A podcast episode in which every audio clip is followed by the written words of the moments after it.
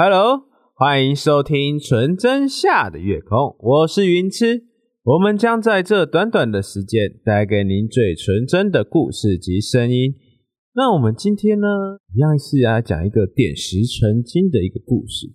这点石成金的故事呢，它也是从希腊里面发明出来的一个成语。那这个点石成金呢的故事是指麦达斯，他是个国王，他在治理弗罗利亚的时候呢，有一天下属们气喘呼呼的跑来对国王说：“国王，国王。”有一个喝醉的张老头睡在了宫殿里面，而且就在大马路睡起来了。我们怎么撵他都撵不走，我们怎么赶他也都赶不走。国王，国王，这到底该怎么办呢？还是说我们就把他给就地正法杀死？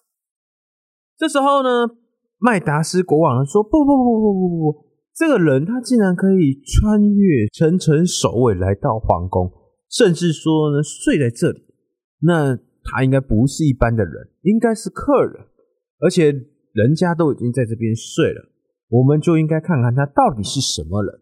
他呢就跟着侍卫一起走出去。哎，一看到喝酒醉的人的时候，他觉得这个人非常的面熟，心里就觉得，嗯，这个人怎么这么面熟啊？他就靠近这个酒鬼。轻轻的拨了一下，哎，这个不是酒类之神戴欧尼修斯的老师希勒诺斯吗？怎么会在这里呢？酒类之神戴欧尼修斯是谁呢？戴欧尼修斯是一个希腊里面最特别的神，他出生在宙斯的大腿之中。为什么他会出生在大腿之中呢？我们先来科普一下。这个呢，是因为跟他妻子希拉有关。因为宙斯爱上了一个人间的女孩子，这个女孩子呢怀了宙斯的儿子。可是呢，他的老婆希拉呢无法接受这个女子怀了宙斯的孩子，因此化身成一个老太太，去接近这个女子，并且每次都问这个女子说：“哎，你老公呢？你老公长什么样子？”然后他就会说：“啊，我老公，我老公是宙斯。”这个老婆婆呢，就会说：“嗯，宙斯，那你有看过他真身吗？听说他的真身非常的帅。”一开始的时候呢，这个女子呢，塞莫勒，她呢一直不听老太太，一直都只是刚才单纯的哈拉。可是这个老太太呢，她呢就每天呢去跟这个女子聊天，并且呢每次呢都诱导性的告诉他说。要去看宙斯的真身才是真爱。有一天，这个希拉化身老太太就跟塞莫勒说：“你看，你根本就是在说谎，你连你宙斯老公的真身你都没看过了。而且你想想看，如果今天你儿子出生了，你儿子长大了，他问你说：‘妈妈，我的爸爸长什么样子？’难道你要告诉他说：‘哦，我也不太清楚吗？’怎么可能？所以我觉得你一定要去看真身。”就这样子，这个女子塞莫勒呢就被希拉说动。隔天，这个女子呢塞莫勒呢就去找宙斯，要求他要实现自己的愿望，就是要看他的真身。宙斯就告诉他说：“嗯，你有其他的愿望吗？因为如果你看到我的真身，你会死掉。一般的平凡人是没办法接受我的真身。”这时候呢，这个女子。塞莫勒就说：“不管，我一定要看真身，不然你看，如果儿子出生了，我要告诉他怎么说？这是你爸爸宙斯，他长什么样子？这样子，怎样子？这样子，是吗？”宙斯就说：“不是啊，你就给他看雕像啊。”这里说：“不可能啊，雕像是人家议会的，我也要看你的真身，才知道怎么去勾勒你的样子给儿子看。”宙斯呢，就一再的恳求这个女子呢，塞莫勒呢，不要看他的真身。最后，塞莫勒就说：“你就是不爱我，所以你才不让我看你的真身。你就是不喜欢我，你已经爱上别人了，所以你才不让我看到真身。今天你不让我看真身，你永远都不用来找我了。”就这样，他就直接伺候了宙斯。宙斯非常的无可奈何，就说：“好吧，但是你不要后悔。”他就把自己呢变回了真身。一变回真身之后呢，因为宙斯他的真身呢身上带着雷跟电。一换为真身之后呢，开始晴天霹雳，开始狂风暴雨，雷击交错。就是因为他带着雷跟闪电的威力，所以一般人一旦看到这个雷跟闪电呢，就会被击中，甚至说呢没办法正眼看宙斯。而这个女子塞莫勒呢，就是属于那一类的人，她没办法承受雷跟闪电无意识打中她，就这样子活活的被烧死了。当被烧到的时候，宙斯马上收回正身。扶手去握住她，并且将她身上的火焰拍熄。当他拍熄的时候，这个女子呢已经奄奄一息，宙斯只好使出他的法力要抢救赛莫勒。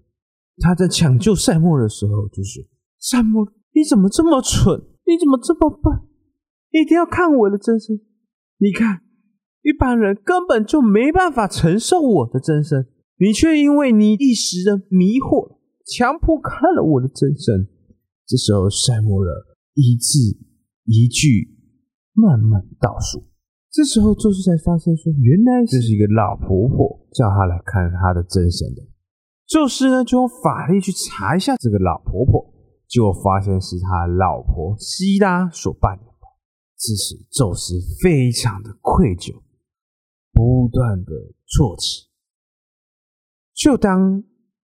赛莫特要咽下最后一口气的时候，宙斯就用法力把小孩子从赛莫特的肚子里取了出来。因为宙斯及时去救了赛莫特，所以导致赛莫特的婴儿其实并不像赛莫特这样受伤这么严重。宙斯就用法力去修复了他的儿子。救出来之后，没有地方可以放，所以他就放在了自己的大腿里面，让他去生长，并且呢，每天固定给他养分。终于来到了第十个月，这个小孩子呢，开始越来越大，越来越大，之后出生了。出生了之后呢，宙斯就将他取了一个名字，叫做戴欧尼修斯。这个戴欧尼修斯呢？因为他是人类，他没办法在宫殿里面生活，所以宙斯就将这个戴欧尼修斯呢带到了仙女们那边照顾。当戴欧尼修斯在那边成长的时候呢，仙女们呢也有教他去栽种农作物，以后他到了人间之后不会饿不死、穿不暖，至少会有一技之长。当仙女在教他种葡萄的时候，戴欧尼修斯发现这个葡萄非常的好吃，非常的入味，比其他的水果都来的好吃，所以呢，他就专注栽种在葡萄上面去。当他长大成人之后呢，下到了人间之后，他又更精进的栽种葡萄树。当戴欧尼修斯发现了葡萄可以制作成葡萄酒的时候，他开始拎着葡萄挤葡萄酒。开始教人们去栽种葡萄，因为他喜欢这个水果，所以他希望每个人都可以吃到这个水果。可是呢，人们呢却对他栽种的葡萄的技术没有兴趣，反而对于他所酿制的葡萄酒非常的惊艳，而且这个葡萄酒喝起来竟然比葡萄吃的更美味，更加来的好喝。喝完之后，心情还会愉快放松，所以呢，大家呢就跟这个戴欧尼修士呢去购买葡萄酒，反而不跟他购买葡萄籽栽种，因为栽种到酿成葡萄酒需要一大段的时间，可是葡萄酒它可以短时间内供给那些人们，于是戴欧尼修斯在修行的这段期间呢，就被封为酒类之神。每年人们都会为他举行庆典，快乐的跳舞、唱歌。当人们呢将戴欧尼修斯呢封成了神之后，宙斯觉得说：“嗯，既然人类需要这个戴欧尼修斯去教他们怎么酿造葡萄酒，不如就顺人们的意，将戴欧尼修斯变成酿酒之神。当人们如果说有新的酿酒技术，或者说不懂的地方，可以去请教这一位神。因此，戴欧尼修斯就从人类来到了仙班，也就是到宙斯的身旁，成为神的一列子。这是戴欧尼修斯的故事。那我们就回到刚刚所说的点石成金。戴欧尼修斯在学习葡萄酒酿造的时候，其实当时呢有一位老师叫希勒诺斯。希勒诺斯在看到他在酿葡萄酒都已失败的时候，有给了他一些迷津指点。虽然这个希勒诺斯呢是酒类之神戴欧尼修斯的老师，可是啊，他每天酗酒。他跟戴欧尼修斯不一样，戴欧尼修斯他会去更加分享，可是他的老师希勒诺斯呢，就每天都会酗酒，去品酒。甚至呢，啊，去睡人家家里，睡地板。所以这次的希勒诺斯呢，他就睡到了弗鲁吉亚。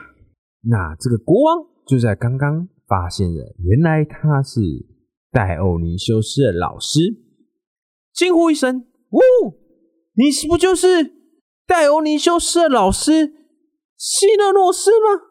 这时候。希勒诺斯呢，听到有在呼喊他的时候，就张开迷迷的眼睛。嗯，你是哪位？我是弗鲁吉亚国的国王麦达斯，贵宾。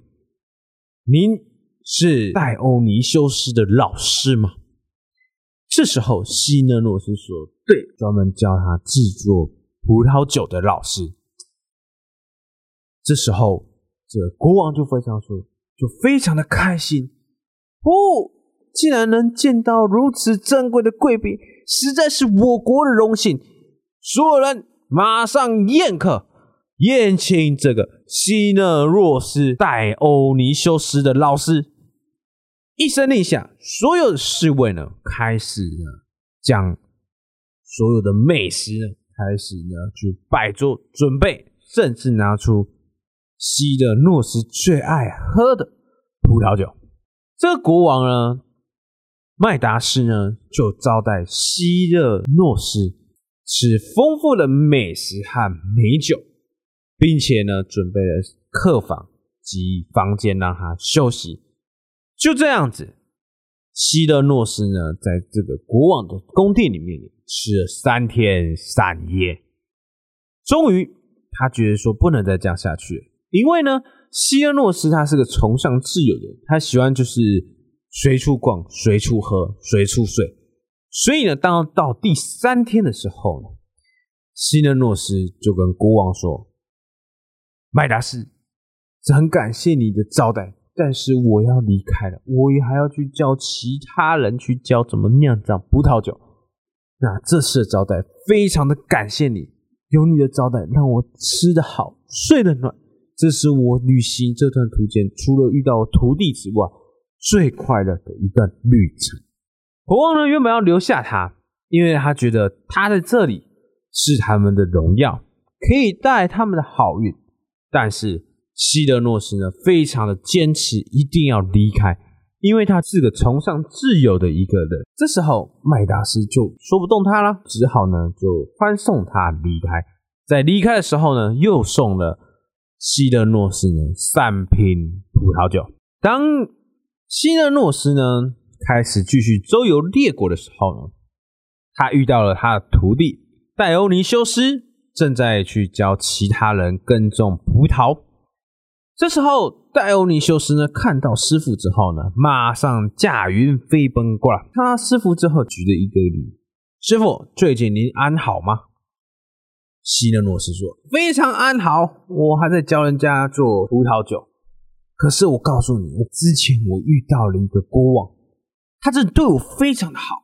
他一认出我是你师傅之后，他的宴客宴了三天三夜，甚至准备你精酿的葡萄酒让我品尝，让我过完一个舒服的短暂时间。”戴奥尼修斯说：“哦什么这么？”国王这么厉害啊！竟然会收个流浪汉啊？不是，竟然会收师傅您呢？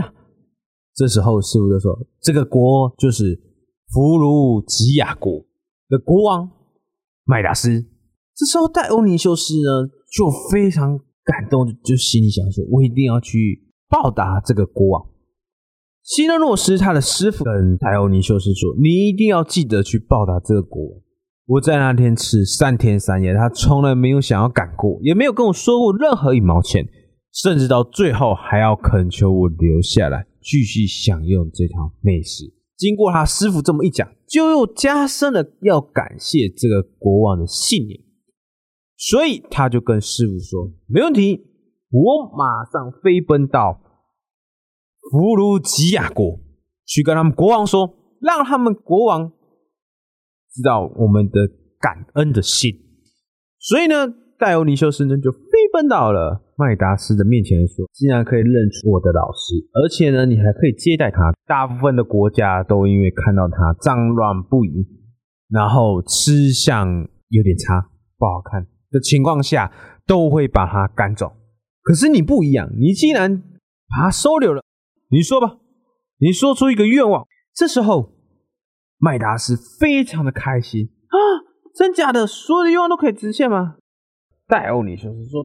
对，没错，所有的愿望都可以实现。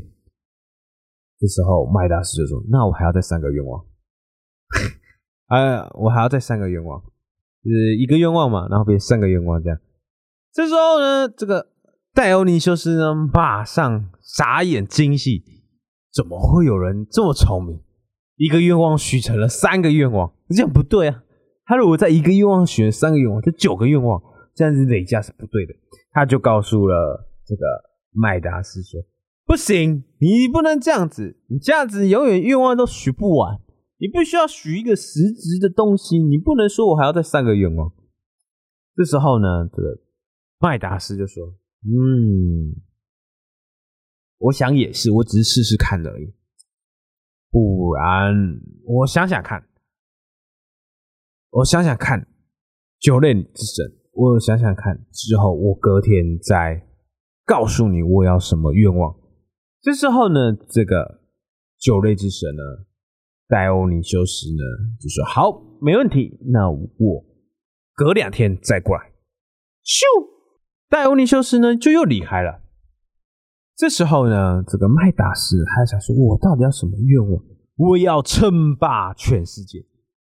可是全世界又没有什么好。”我要拥有无限的领地，嗯，这样也不是很好。无限领地管起来有点麻烦，而且这么多人管起来也不好。嗯，当他在左右摇摆不定的时候，开始陷入了沉思。他想说：“我到底要要什么愿望比较好呢？”这时候，他的女儿进来了。他的女儿呢，就跟着财务。一起进来了，就是要跟国王报告今年的财政呢拮据，因为呢久不甘霖，造成其他地区拥有干旱，所以必须要大量资金去援助这些农民。这时候麦达斯说：“哎，钱？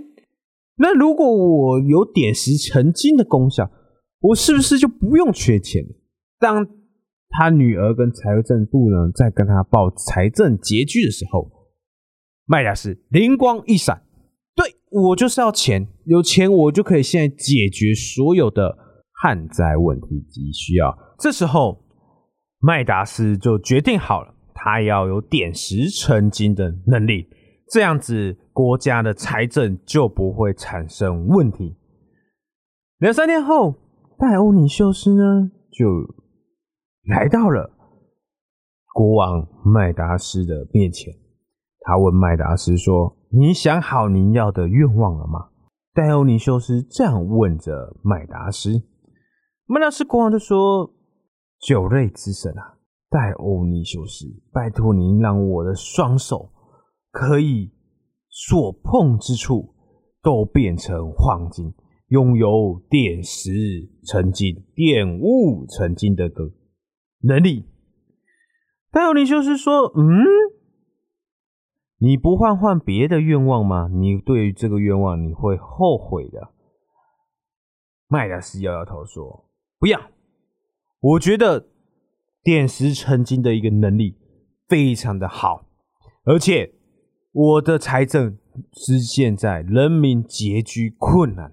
如果我拥有点石成金的能力，我就可以解决人民的财政困难，可以帮助人民度过此次干旱。”于是戴欧尼修斯说：“哎，国王啊，如果你坚持的话，那我就给你。那我也特别的允许你。通常愿望啊，我如果给了之后，我就不会收回。如果你对于这个愿望有很大的想法，甚至说想要收回这项愿望的话，你可以再来找我。那你明天睡起来之后，你的手就可以点石成金了。”这时候，这个国王麦达斯呢，非常感谢酒类之神戴欧尼修斯，不断的磕头，不断的致谢。戴欧尼修斯就呼的一声，驾着云朵离开了麦达斯的宫殿。麦达斯呢，就非常的开心的告诉了自己的侍从，说：“我们的财政问题呢，解决了，可以安心睡觉了。”所以呢，这时候呢。麦达斯呢，就回到自己的床上睡觉了。隔天早上起来，就嗯，怎么会冰冰冷冷的？怎么变重了？结果睁开眼睛，发现，哎，自己的床、棉被都变成了黄金。这时候，国王非常的开心，叫来了财政部及他的侍从。这个财政拮据的问题已经解决了。晚点，我只要碰到他们，就都会变成黄金。所以呢，他就在侍从面前呢，将一个石头变成了黄金，并且跟财政部长说：“你们呢，将这些黄金拿去变卖，去拯救所有的人们吧。”我现在开始不断的碰触，不断的变黄金，并且交代侍从，只要变了黄金，就马上搬走。这个时候，这个国王。麦达斯想说：“诶，物体可以变成黄金，那这样子有生命力的，是不是也可以变成黄金呢？”所以呢，他就朝着他的花园里走过去。所到之处，所有的树叶全部变成了黄金，甚至呢，他在路上呢不小心碰到一棵树，这棵树马上变成了一棵黄金树。碰一下石头也变成了黄金，所以他就。开始拥有点石成金的能力。看到这里，这国王非常的开心。哇！我现在是变成全希腊最有钱的一个国王了，谁还敢看不起我？我是世界上最强悍的国王了，要随处都有黄金，随处都有钱来，我再也不怕任何的财政干旱了。开始不断的演仰天大笑，就在仰天大笑的时候呢，他突然间想吃饭，他就叫侍从师厨师呢准备了饭菜，结果他一碰到汤匙，汤匙就变黄金；一碰到食物，食物呢就变成了黄金。想拿葡萄，葡萄就变成了黄金。他就说：“这样我到底怎么吃啊？啊！”有了，我叫侍从来，我我不要碰总行了吧？所以呢，他就去叫侍从拿了一块面包喂着国王吃。当他喂到国王的时候呢，国王不小心碰到这块食物，这个食物又变黄金了，根本就没办法吃，只能人家喂，而且很麻烦，没办法，没办法用手去碰想要吃的食物，筷子之类。他开始逐渐的崩溃，想不到我今天我要吃个什么东西都要人家喂，我现在碰到什么人家都会变成黄金。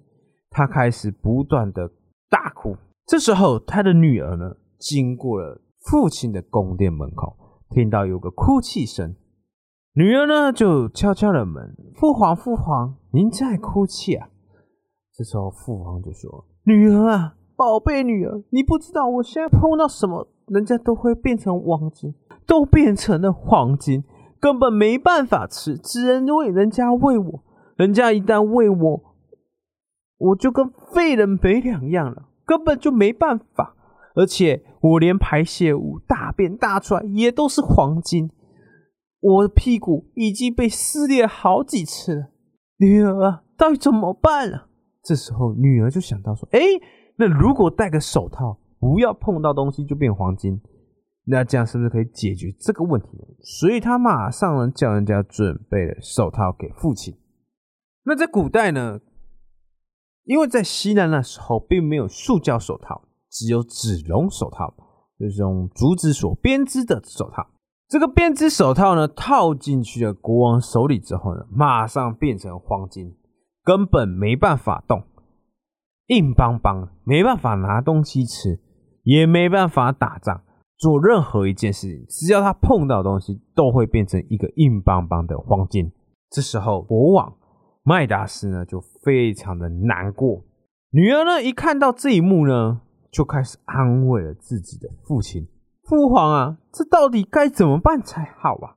你哦，碰到所有东西都会变黄金，根本就没办法吃啊，也没办法生活，甚至说，如果敌人打仗了之后，你也没办法吆喝着兄弟们往前厮杀。这时候，这个国王呢，麦达斯呢，非常的难过，我也不知道怎么办才好，我快死了，哎呀，然后就伸手碰碰。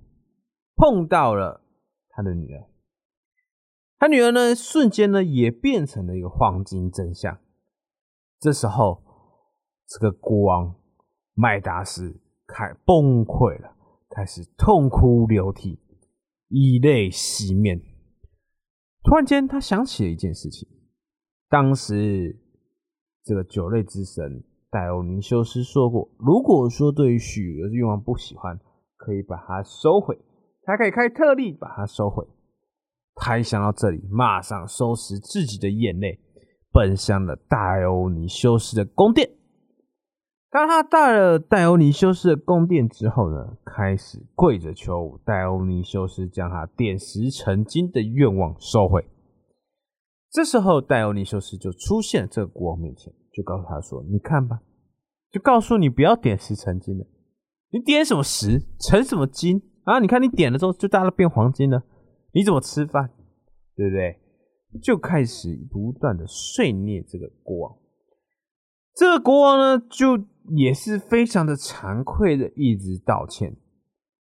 戴欧尼修斯就说：“好了好了，还好你及时领悟自己的愚笨，去帕克托修斯河洗澡吧。去洗完澡之后，他就会点石成金的能力了。”给取消，你就会变成一个正常人，就非常的开心。我以后再也不会贪心，以后再也不会贪心了。就这样的怒吼了，出了宫殿。一出宫殿之后呢，这个国王就马上联络侍从，将他的女儿跟他一起带到了所谓的帕克托斯河洗澡。这个国王呢，一跳进去这个河里面的时候呢。河呢开始产生瞬间闪烁着金色光芒，他边洗边发现金色光芒越来越多，他开始深深相信这个可以解除他的能力，所以呢，他就将他女儿呢也放进了这个帕克托罗斯河里面去将它浸泡，泡着泡着，他女儿开始逐渐恢复意识，变成了普通人。那国王呢？也非常的开心。他他洗完之后呢，他就站起身来，将侍从递给他的毛巾轻轻拿起，擦拭头发。突然间发现，我已经不会点石成金了，已经没有这困扰了，因为这个毛巾已经不会变成了黄金。他非常的开心，叫起了所有的侍从，所有的所有的厨师，将他准备一。一桌丰盛的菜肴，他就在欢呼中跟女儿呢一起享用了这个晚餐食物。其实这个故事是告诉我们，就是做人不要贪心，知道吗？做人如果一旦贪心了，就很容易发生问题。我们人只要知足就好，知足常乐，才不会被自己的欲望蒙蔽了双眼。好。我们今天要来讲第二则故事——阿塔罗塔。阿塔罗塔呢是伊阿索斯的王的女儿，她走路的速度呢都比他们都还要来得快，跑步的速度呢也非常的快，而且呢，常常在山林间练习射箭，帮助人们捕捉凶猛的野猪。因此呢，人们呢非常爱戴他。当阿塔罗塔呢来到了适婚的年龄的时候，他的父亲就一直不断的催婚，就跟我们现在一样，你还没结婚，他就是说什么要结了，他就不断的催婚他，不断的还要让他结婚。阿塔罗塔呢，就跟他的父母亲说：“行，但是呢，我不接受能力比我差的男子，所以他必须得跑赢我，他才可以跟我结婚。”这时候，他的父亲呢，非常的开心，觉得哎，这个方法可以，所以呢，他就在所有的城邦里面呢，公布了这项消息：只要能战胜我女儿阿塔罗塔的那个人，他将会取走阿塔罗塔。所以呢，全国年轻人呢就都来争取。可是因为当时阿塔罗塔曾向狩猎女神阿提密斯发誓永远不结婚，但是父母亲的要求又不能婉拒，所以他就想了一个折中的方法，就是说和我比赛赛跑的人输的必须得死，赢的可以娶我回家当做妻子。即使阿塔罗塔提出这么如此苛刻的条件，仍然无法阻挡许多的追求者来追求。每个追求者都说：“公主啊，请和我结婚！公主啊，请嫁给我吧！公主啊，我们从男女朋友开始当起吧。”的这种方式呢，不断的追求。阿塔罗塔同时告诉他说：“就是你跑赢我，我就跟你结婚；跑输我，我就把你处死。”所以。这些求婚者呢，开始一一的被阿塔罗塔给处死，因为阿塔罗塔跑的速度实在太快，根本跟不上。只要一旦到了终点，阿塔罗塔发现追求者还在后面，就会举起弓箭，咻，射向跑输他的男子。这时候，在观众席看到比赛的莫纳里昂。一开始呢，这个莫拉里昂在那个台上面看这场比赛，看人们那些追求者被猎杀的样子，他就觉得说这些人很愚蠢，怎么会为了一个女人呢，去危害到自己的生命呢？结果当这个莫拉里昂一看到阿塔罗塔的时候呢，就被他吸引了。怎么有这么漂亮的女子啊？就是因为她的美貌，一直让。莫纳里昂挥之不去，一直不断做梦，都一直想着阿塔罗塔。终于，莫纳里亚受不了了，他就鼓起勇气去报名了。阿塔罗塔公主，请和我结婚，我愿意接受挑战。阿塔罗塔呢，看到了这么年轻的莫纳里亚呢，就告诉他说：“你还年轻，你如果跑输，我是要丧命的。”对你而言是一件惋惜的事情，而且你不一定跑得赢我。全国我跑最快，连山路也是我跑最快。你不要轻易的许下了这个誓言，这个诺言签下了，要跟他比赛的。这时候，莫纳里亚呢就告诉阿塔罗塔说：“没关系，我觉得我一定可以战胜。”爱情可以胜过一切，所以呢，他就开始坚持要报名。阿塔罗塔呢，唉，就叹了一声口气，就说：“好吧，让他签吧，让他签吧。”就让他签下了这个追求书，输的要死的切结书。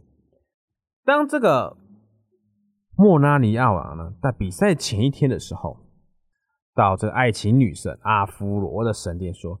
尊敬的女神呢，请让我获得胜利。其实莫拉里亚呢，他一直非常担心，非常担心说他自己会在这场比赛上输了，所以呢，他就去求了这个爱情女神阿芙罗。阿芙罗听到他的请求之后呢，就告诉他说：“可以，但是你不可以忘记我给你的恩惠，你必须要每天都在来这边清理我的宫殿，当我免费的。”宫殿管理员，这时候莫纳里亚就说：“如果上了之后，我会去来雇你的宫殿，然后呢，去照顾你的，当你的宫殿的管理员。”这时候阿芙罗就说：“好的，没问题。”然后就给了这个莫纳里亚三颗金苹果。到了比赛当天呢，因为呢阿塔罗塔呢射杀了太多的追求者，所以导致很多追求者不太敢追求，以至于当莫纳里亚呢参加的时候，整个赛事就只有他们两个。阿塔兰塔就问了莫纳尼亚说：“你确定真的不放弃？你真的要比这场赛事吗？”就这样子告诉了莫拉尼亚。莫拉尼亚说：“没问题，我一定要赢过你。”好吧，那就这样子吧。之后开始了，一声令下，两个人开始往前的冲过去。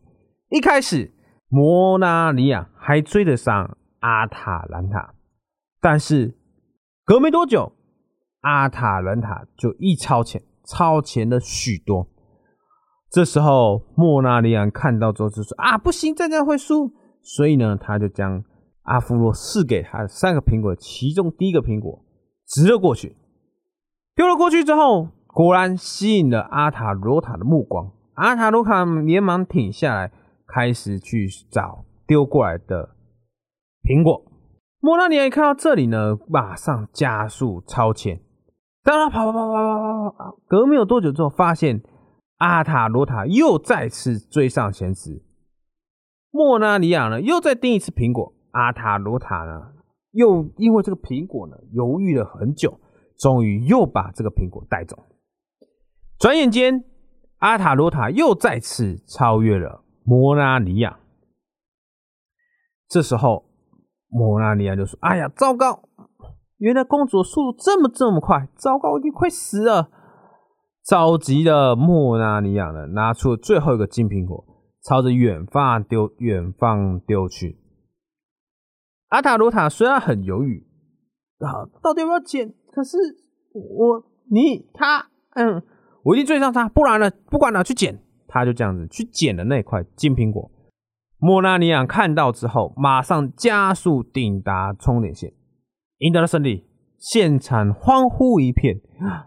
这时候，阿塔罗塔呢，从草丛中拿出了第三个苹果。糟糕，早知道就不要去追这个苹果。输了比赛，唉，这时候阿塔罗塔呢，就在众人的怂恿下，遵守了诺言，跟莫纳尼亚结了婚。他跟莫纳尼亚结了婚之后呢，因为阿塔罗塔很漂亮，所以呢，莫纳尼亚每天呢跟他腻在一起，随时随地的呢相依在一起，并且呢，阿塔罗塔呢在。经过了半年之后，也爱上了莫纳尼亚。两个人呢，常常在阿夫罗的宫殿女神里面呢谈情说爱。但是莫纳尼亚完全忘记要报答女神的事情，也完全忘记了要当女神宫殿的管理员的事情，忘得一干二净啊！这时候，阿夫罗看了这个莫纳尼亚好一阵子，想说：“嗯。”哦，我的管理员呢？你不要当我管理员，管理员呢？管理员。但是呢，莫纳尼亚报恩这件事情抛诸脑后。阿夫罗看到这一幕，非常的生气，就说：“不遵从承诺，我要重重的惩罚你。我惩罚你不是因为你没有当我的管理员，而是你不信守承诺。做人是要承诺的，你就是因为不承诺，所以我必须处罚你。”爱神。阿芙罗讲完之后，不让莫拉尼亚陈述的空间，一声令下，将这两个人变成了狮子，而且无法再会变回的人类。这个故事是告诉我们信任，做任何事情一定要信任。今天所有的生活，所有的东西都是建筑在信任上面，无论是夫妻、男女朋友。甚至说是朋友，都是建立在信任、承诺上面。如果今天没有了信任跟承诺之后，那人与人之间如果彼此猜忌，他会过得很辛苦，而且你也会过得很辛苦。好，这是今天所分享的两则故事。喜欢我们的话，可以帮我们多多分享哦。需要我们更改的地方，也可以跟我们说哟。最后，记得每周五晚上八点准时收听我们最纯真的声音。我是云痴，我们下次见喽。希腊故事已经讲完了，接下来我们要来讲中国故事，让我们一起听下去吧。拜拜喽。